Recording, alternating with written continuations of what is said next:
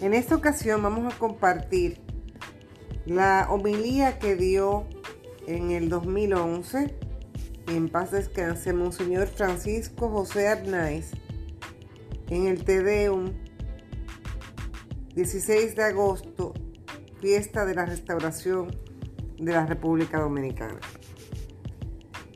Leemos en este momento. La noche de ignominia fue larga y no resultó fácil sacudir el yugo. Apenas, sin embargo, de enarbolada la enseña de la soberanía, comenzó el Via Crucis nacional. El caos económico, las luchas políticas y la amenaza haitiana todo lo trabó y lo desbarató. Santana, machete y sable invencible, no resultó tan buen estadista. Ibáez, de vuelta en sus destierros, reincidió una y otra vez en sus mismos errores y pecados. Le sobraba sagacidad política y tesón, pero le faltaba integridad y control de sí mismo.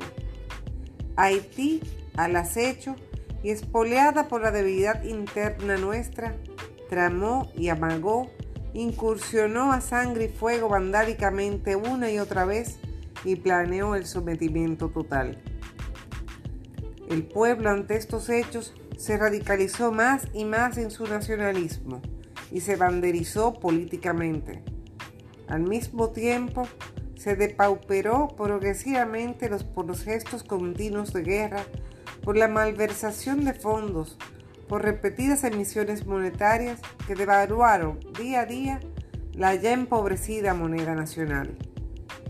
Fueron tiempos arduos, ensombrecidos ya atemorizadores. En estas circunstancias, a espaldas del pueblo, Santana, declinante ya y desanimado ante soluciones peores, solicitó a España un protectorado. España respondió con una anexión impopular y humillante. El patriotismo se sintió traicionado y burlado y se rebeló. La anexión estaba viciada en su raíz y en sus motivaciones por parte de Santana y de España y su realización fue un fracaso. Se buscaba la paz duradera y una mayor prosperidad y resultó una subversión creciente y irreprimible fronteras adentro y un empobrecimiento progresivo de la población. Le faltó a España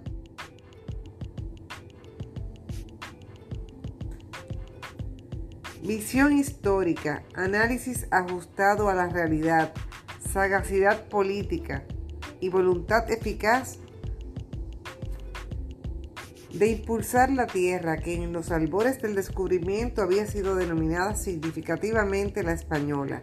Le faltaron hombres y de talla. El 18 de enero de 1861 se proclamó la anexión y en ese mismo momento comenzó la rebelión, que en cuatro años de lucha ininterrumpida culminaría con la recuperación de la soberanía nacional, con la restauración. Restaurar es hacer esplendoroso algo deteriorado o perdido. Lo perdido en nuestro caso fue algo tan sagrado como la soberanía nacional y la dominicanidad como realidad palpitante, fuente fecunda del quehacer político y social propio. Algo tan sagrado como arriar la enseña nacional en su lugar izar un emblema extraño, algo tan sagrado como renunciar a dirigir los destinos propios y confiarlo a poderes ajenos, más interesados, como apareció claramente en la anexión, en subordinarnos a sus intereses que a mirar generosamente por nuestros destinos futuros, por nuestro bienestar progresivo y por nuestra consolidación y grandeza nacional.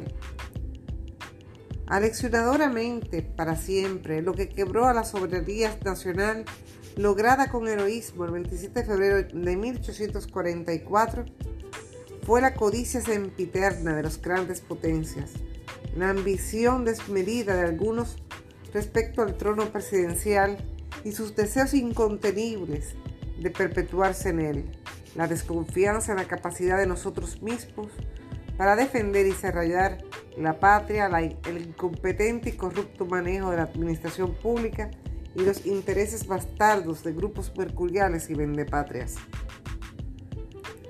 En el corazón y mente de los mejores de la patria, en modo alguno la restauración era meramente la recuperación de la soberanía. Era sobre todo, y por eso no se escatimaron sacrificios, resucitar el sueño interrumpido de los padres de la patria, el ideal truncado de la dominicanidad y el anhelo arrasado de Duarte de que el nombre de la República Dominicana se pronunciase en el mundo entero con admiración y con respeto. Y todo el grito y el lema de Dios, patria y libertad, herencia sacrosanta que a nosotros nos toca hoy perpetuar, defender y acrisolar. Dios ante todo. En el arranque de Israel como pueblo, Moisés les dijo a los israelitas, ay de ustedes si se olvidaran de Dios. Nuestro Dios es un Dios celoso. Expresivamente el salmista lo proclamaría, si el Señor no construye el edificio, trabajarán en vano los albañiles. Si el Señor no guarda la ciudad, en vano vigilarán los centinelas. Es inútil que madruguen, que retrasen el descanso y que coman el pan de la fatiga. A sus amigos, Dios les dará lo que busquen mientras duermen. Salmo 127. El olvido del verdadero valor absoluto que es Dios hace que se absoluticen valores tan relativos como es el poder, la riqueza y el placer, efímeros y banales. Patria. La patria la conforma un común origen e historia y, un común destino labrado entre todos con el esfuerzo aunado de todos la conforma la convergencia de todos en unos comunes valores e ideales. Supone y exige la perfección progresiva de la convivencia humana en un determinado espacio base de una producción creciente, de una distribución de la riqueza justa y equitativa entre todos y de unas relaciones progresivamente más, más fluidas, sanas y profundas. Dios mismo inscribió el sentido de patria en la naturaleza humana al hacer a los seres humanos indefectiblemente deudores de los que les rodean, responsables y solidarios con los demás. Dios mismo inscribió el sentido de patria.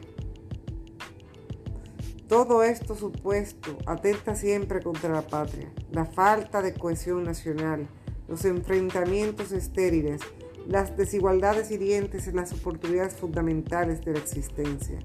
Las rapiñas de oficiales de Estado y los bienes públicos de todos, la ineficiencia de los que mandan, la ausencia de dinamismo y creatividad en los que integran la sociedad, los intereses inconfesables e egoístas, la presencia escandalosa de una dilatada pobreza inhumana e injusta y el abandono a su propia suerte de los desheredados de la fortuna. Libertad. A hitos de tanto gritar y reclamar derechos, nos hemos olvidado de exigir y exigirnos deberes. Y la genuina libertad surge de la difícil armonía de ambas realidades.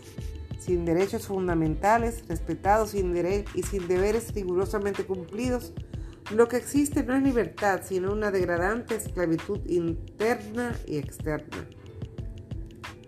Lo verdaderamente verdadero es que Dios hizo al ser humano responsable, es decir, no un ser mecánico e instintivamente programado, sino consciente y por lo tanto autodeterminado.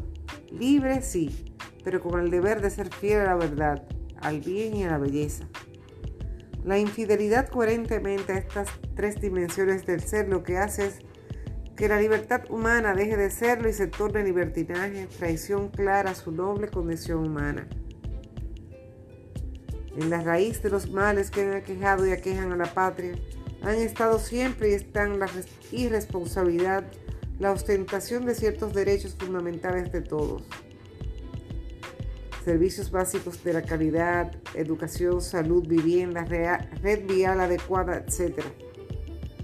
La indolencia y parsimonia estatal, la pasividad de la sociedad civil, esperándolo todo del Estado, la omisión de ineludibles deberes personales y sociales, privados y públicos, y cierta inconsciencia colectiva de nuestro potencial agropecuario, turístico, industrial y minero.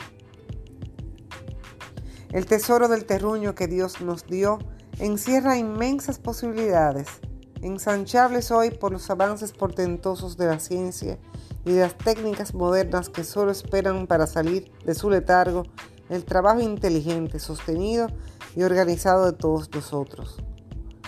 Labor omnia vincit, el trabajo todo lo consigue, decían los romanos. El trabajo serio, responsable, inteligente, sabio, apoyado en la técnica, organizado, bien remunerado, alegre y indesmayable. Qué distinta sería la patria si pudiera contar a pleno rendimiento con todos los talentos que posee repartido entre sus hijos. En la celebración de un nuevo aniversario de la restauración, sintamos en lo más hondo de nuestras conciencias la sacrosanta obligación de poner al servicio de la patria de todos los dominicanos los dones personales recibidos del Señor. No importa la pequeñez de nuestro territorio, pequeña era Grecia e iluminó con su saber al mundo entero. Pequeña era Cartago e hizo temblar al poderoso y dilatado imperio romano. Pequeño es el Japón importador de petróleo y de materias primas y se ha constituido un gigante de la modernidad. Pequeña es la isla de Taiwán y se ha convertido en un titán del Pacífico. Pequeños han sido muchos pueblos que han logrado sin más muy altas de gloria y esplendor. Lo que incumbre a los pueblos es el conjunto de sus virtudes. Los altos valores determinan sus conductas.